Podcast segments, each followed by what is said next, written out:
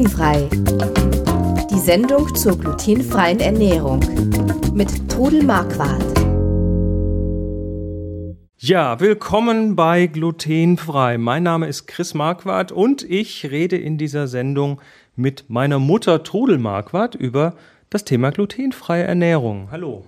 Hallo, ich bin die Trudel Marquardt und ihr kennt mich vielleicht schon über www.glutenfrei-kochen.de. Genau, und ähm, ja, wir gehen gleich mal ein bisschen drauf ein. Gleich vorweg, aber bitte noch ein Hinweis. Die Trudel Marquardt oder meine Mutter oder ich weiß noch nicht, wie wir uns jetzt hier anreden, wahrscheinlich einfach per Du, damit das alles äh, seinen natürlichen Weg geht. Ähm, Trudel Marquardt ist keine Medizinerin und oder Ernährungsberaterin. Ganz wichtiger Hinweis. Alles, was in dieser Sendung äh, erzählt wird, beruht auf eigenen Erfahrungen, auf 20 Jahren Leben mit der Diagnose Zöliakie und ähm, nur, nur, dass wir da jetzt nicht irgendwo in rechtliche Probleme kommen. Aber jetzt, jetzt fangen wir doch erstmal kurz an. Glutenfreie Ernährung ist heute so ein bisschen, ja, auch schon so Modebegriff geworden. Man hört es immer wieder, dass Leute ähm, sagen, ja, nee, ich esse glutenfrei, das ist gesünder. Ich, das aus Amerika kommt das ganz gut rübergeschwappt. Ähm, aber deine glutenfreie Ernährung kommt aus der Diagnose Zöliakie. Du bist Zöliakie krank. Was ist eine Zöliakie? Die Zöliakie ist eine Autoimmunerkrankung, da wird der Dünndarm geschädigt durch das Klebereiweiß Gluten. Okay, also äh, Gluten ist ein Eiweiß, das befindet sich in verschiedenen Getreiden und in, verschiedenen Dingen, sagen wir mal so, und äh, das tut dem Darm nicht gut. Ja, es befindet sich in Weizen, Roggen, Hafer, Gerste und Dinkel und allen daraus hergestellten Produkten. Mhm. Aber im Weiteren ist es einfach eines der billigsten Bindemittel, was überall drin sein kann. Alles, was in irgendeiner Form zubereitet wird, kann Gluten enthalten. Also wenn ich heute in den Supermarkt gehe und ich kaufe mir irgendeine Tütensuppe oder einen ähm, egal was, aber so, ich sag mal mal, reden wir mal von industriell hergestellten Lebensmitteln, da wird Gluten oft als Bindemittel beigesetzt. Ganz genau. Das äh, ist billig, ne? Gluten ist, billig, ist einfach billig. Genau. Ja. Und, und gerade zum Beispiel so Gewürzmischungen und sowas. Aha. Da wird dann oft Gluten okay. reingemischt. Also halt, halten wir mal fest, Gluten ist, äh, kann überall lauern. Mhm. Ähm, wenn man den Zöliakie hat, wie kriegt man die wieder los? Die kriegt man nie mehr los, die Zöliakie. Das ist ein genetischer Defekt, eine Autoimmunerkrankung, die man äh, durch eine lebenslange glutenfreie Ernährung ganz gut in den Griff kriegt. Aber man muss sich einfach daran halten, sonst mhm. ist man krank. Okay, also nicht heilbar. Wir, also man, man muss sich lebenslang glutenfrei ernähren. Jetzt schaue ich mir so im Supermarkt die, das Angebot an und das sind ja dann manchmal doch schon so pappige, glutenfreie Brötchen und verschiedene Sachen, die nicht wirklich toll aussehen. Also äh, ich glaube, und ich, wir umreißen jetzt einfach mal so ein bisschen, was so in den nächsten Folgen kommt. Wir wollen so ein bisschen über diese Erkrankung reden. Ja. Wir wollen ein bisschen darüber reden, ja, wie denn die, die Diagnose funktioniert. Wobei, wie gesagt, nochmal, wir sind hier keine Ärzte. Ähm, wie man Hilfe findet, wenn man diese Diagnose hat. Und vor allem auch, wir wollen ganz viel reden über, über was ganz Sinnliches, nämlich Essen und Essen machen und selber kochen. Weil ich glaube, da, äh, da hakt es bei vielen aus, die sagen, hey, ich, ich habe jetzt eine Zöliakie, ich muss mich glutenfrei ernähren. Ähm, und jetzt habe ich nur irgendwelche Reformhauskost, die nicht besonders spannend ist. Ja, aber da äh, muss man sich einfach reinknien in die mhm. Materie und ich habe mir damals am Anfang der Di Diagnose vorgenommen, dass ich glutenfrei genauso gut leben möchte wie vorher. Und ich denke, dass ich das weitgehend ich, geschafft habe. Ich bin ja dein Sohn und äh, ich bin ja im Haus äh, noch aufgewachsen, während du deine Diagnose bekommen hast und während du ähm, dann auch dich da umgestellt hast. Und ich kann, ich kann es schon mal so vorneweg bezeugen, es hat mir nicht geschadet, ganz im Gegenteil, viele der glutenfreien Dinge, die ich da zu essen bekommen habe, sind absolut lecker. Und also glutenfrei leben bedeutet nicht zwangsweise schlechter essen oder anders essen. Fangen wir doch mal kurz vorne an. Deine Diagnose. Ich meine, irgendwann fing das an. Ähm, wie, wie, sind, wie bist du überhaupt drauf gekommen, dass da irgendwas nicht stimmt? Also es hat eigentlich sehr lange gedauert, bis ich da drauf gekommen bin. Ich habe eigentlich Zeit meines Lebens schon als Kind Probleme gehabt. Ich habe sehr viele Infekte gehabt und äh, keiner wusste eigentlich genau, was los war. Ich habe immer wieder Bauchschmerzen gehabt. Ähm, dann hat man mir mit 18 mal auf Verdacht den Blinddarm rausgenommen. Dass, Einfach so? Ein, ja, dass der Bauch Ruhe gibt, aber er hat nicht Ruhe gegeben. Aha. Dann hat man irgendwann mal die Schilddrüse untersucht, weil Durchfälle und Schilddrüse könnte auch zusammenpassen. Also die Ärzte haben so ein bisschen im Nebel gestochert? Die haben im Nebel gestochert, absolut.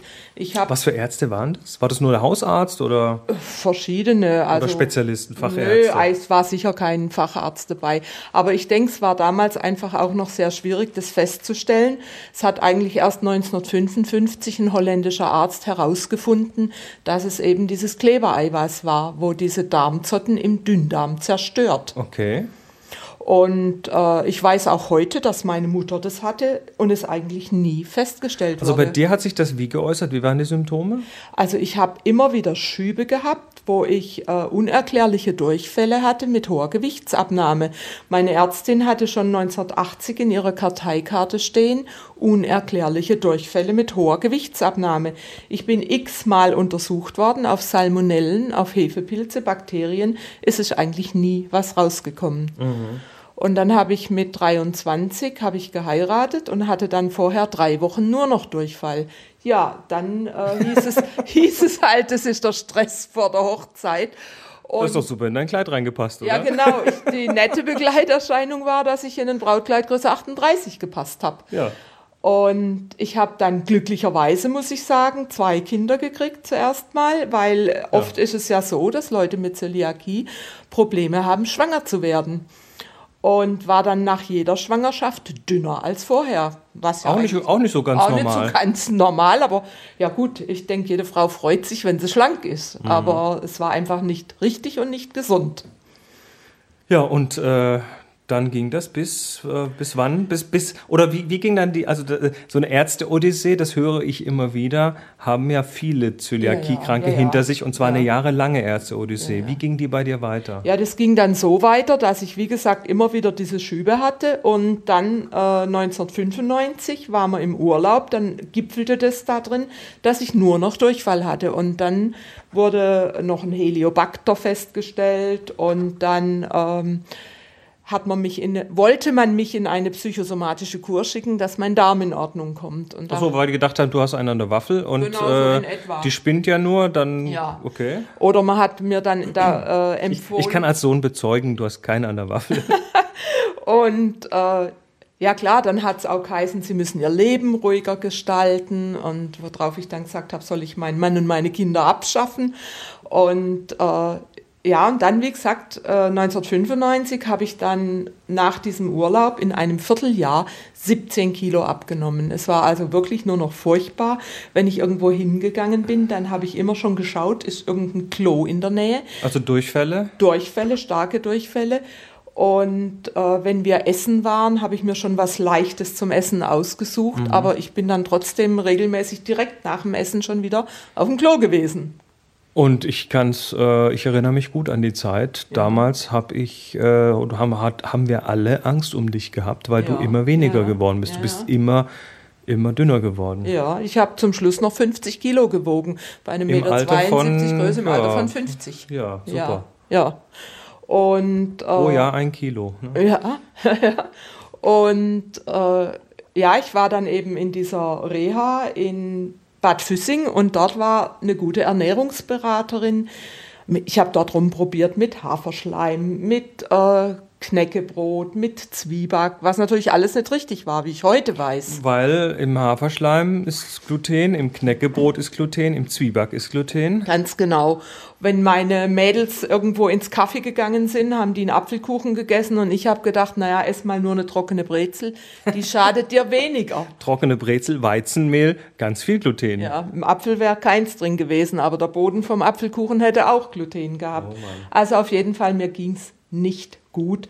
Und ich habe dann auch alles Mögliche ausprobiert, getrocknete Heidelbeeren und Kieselerde oder, oder Heilerde und Kieselgel. Hab, habt ihr dann auch mal so nach, so nach so Dingen geschaut wie Laktoseintoleranz überhaupt oder so? nicht, überhaupt nicht. Echt? Hat kein Arzt mal nicht, mal, Kein nicht mal versucht, so eine Intoleranz irgendwie Nein, überhaupt festzustellen? nicht. Nein, ich bin dann, ähm, ich habe dann selbst auch viel rumprobiert und habe vielleicht auch unbewusst manchmal das Richtige gegessen. Also eins meiner Hobbys war zum Beispiel die asiatische Küche. Wahrscheinlich, weil mir der Reis besser getan hat. Wobei Reis, äh, nee, Reis ist Reis glutenfrei. Ist glutenfrei, aber in der Sojasauce ist Weizen. Ja, aber das ist Ah. dann wenig. Okay, also ja, so Sojasauce ist ja unter anderem vergorene Soja mit, mit Weizen. Da wird Weizen, Weizen zugesetzt. beigesetzt. Es Okay. gibt aber auch Sojasauce ohne Weizen, weiß ich also schon wieder eine versteckte Ja, ja, Quelle klar. für Gluten, ja. okay. Da gibt es also ziemlich viele Fallen, wo man äh, nachher darauf achten muss. Kurze, kurze Zwischenfrage. Wie viel Gluten darf man denn essen, wenn man Zöliakie hat? Darf man denn so ein bisschen was essen? Äh, es ist ganz, ganz gering. Also ein Produkt, das als glutenfrei bezeichnet wird, muss unter 20 Parts per Million haben. ppm, also Teile pro Million anderer Teile. Ja, genau. Also das sind also wirklich winzigste Das Mengen. ist ein Hauch von Mehl oder ein Krümel. Also da, das heißt, das Messer, mit dem ich ein normales Brot abgeschnitten habe, wenn ich mit dem ein glutenfreies Brot abschneide, ohne es zwischendurch gründlich zu säubern, Geht nicht. äh, geht nicht, weil da Geht schon nicht. zu viel dabei ist. Schon Also- so ein kleiner Krümel Ja, reicht. ja. Okay. Man muss also auf jeden Fall, wenn man, also ich habe dann, wie gesagt, die Diagnose gekriegt. Wie, wie ging das? Du Also warst? ich bin zurückgekommen aus der Reha, habe dann zu meiner Ärztin gesagt, also jetzt ist Ende mit Nervenkostüm, ich will jetzt wissen, was in meinem Bauch verkehrt läuft.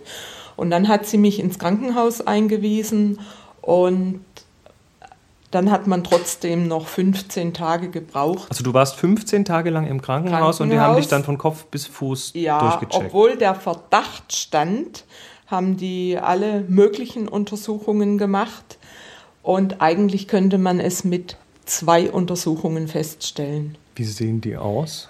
Also wenn der Verdacht besteht, wird erstmal Blut abgenommen und dann wird IgG, IgA und Gliadinwerte festgestellt.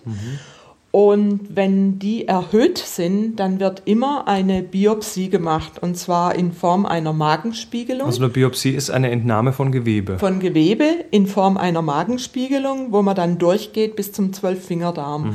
Und da müssen dann mehrere Proben genommen werden, um festzustellen, ob die Darmzotten abgeflacht sind. Also es kommt zu einer Zottenatrophie und je Also die, mehr- die werden dann kleiner und Ja, ja. verkümmern quasi. Und Diese, genau. dass die, die Darmzotten sind, so wenn ich mich noch an meinen Biologieunterricht richtig erinnere, sind quasi lauter so kleine, wie so Finger, die in den Darm Ja, zeigen, die total winzig sind und Genau. über, über die der Darm die Oberfläche vergrößert, damit er dann die Nahrung besser aufnehmen kann. genau. Und die Zöliakie-Diagnose, die wird in Marschkriterien gemessen. Da gibt es dann also von Marsch 1 bis Marsch 3c oder bis Marsch 4. Mhm. Und also ich hatte Marsch 3c und das heißt, dass so gut wie nichts mehr da war. Also die haben dir dann eine Biopsie, äh, Darm, Ja. Darmbiopsie, Zwölffinger-Darmbiopsie Ja. Mhm. gemacht, die haben das entnommen, Ja. sie haben es untersucht und dann haben sie festgestellt, jawohl, die Frau hat Zöliakie. Also damals hieß es noch Spru, also das war beim Erwachsenen, war es die sogenannte einheimische Spru. Heute sagt man aber nur noch Zöliakie. Also das, diese Spru ist genau das gleiche wie die Zöliakie. Und Man hat nur früher gedacht, das wäre im, im, im jungen Alter was anderes als im älteren ja, Alter. es ist so, dass man das meistens eben mit auf die Welt bringt und dass es dann durch irgendwelche Umstände zum Ausbruch kommt. Aber oft haben das eben schon Babys, sobald sie eben glutenfreie Ernährung, äh, glutenhaltige Ernährung kriegen und äh, fangen dann an mit Entwicklungsverzögerungen. Aber, aber nur wenn sie diese Krankheit haben. Ja, ja, klar. Also man, man ja, also ja. das heißt nicht, Leute gebt euren Babys kein Gluten. Nein, nein, nein, nein, ist, also Gluten ist erstmal, Nein, nein. Mhm. Gluten ist für den normalen Menschen erstmal was völlig un, ungefährliches, Ja, ja, normales. klar. ne? Brot essen Also kann man. es ja. ist auch Quatsch, eine glutenfreie Diät zu machen, wenn man das nicht hat. Es gibt ja in Amerika von wegen Gluten. es ist, es ist Mode zum Teil Mode, geworden. ja, also glutenfreie. Diäten, weil man schlank wird. Wobei, wenn, da muss man aber auch das Richtige da essen. Ich, ich, ich behaupte ja, ähm, in, meinem, in meinem gesunden Halbwissen, dass wenn man sich glutenfrei ernährt, nimmt man halt automatisch weniger Kohlenhydrate zu sich. Und dann könnte es mm, durchaus sein, dass. Das glaube ich eigentlich nicht. Also es ist oft so, wenn die Leute die Diagnose kriegen, dann gehen sie einkaufen und kaufen erstmal wieder Weltmeister äh, glutenfreie Produkte, Kekse und weiß ich was alles. Und es ist aber einfach eigentlich besser, wenn man dann zuerst mal die Produkte oder die Lebensmittel isst, die von Natur aus glutenfrei sind. Okay. Also nicht die Haufen äh, Fertigware. Und darauf und äh, auf den Rest deiner Krankheitsgeschichte und äh, wie man sich da jetzt helfen kann, darauf kommen wir dann in der nächsten Sendung von Glutenfrei. Äh, vielen Dank fürs Zuhören. Mein Name war Chris Marquardt und ich habe gesprochen mit Todel Marquardt. Sie hörten Glutenfrei, die Sendung zur glutenfreien Ernährung mit Todel Marquardt. Über 900 glutenfreie Rezepte und weitere Informationen auf www.glutenfrei-kochen.de.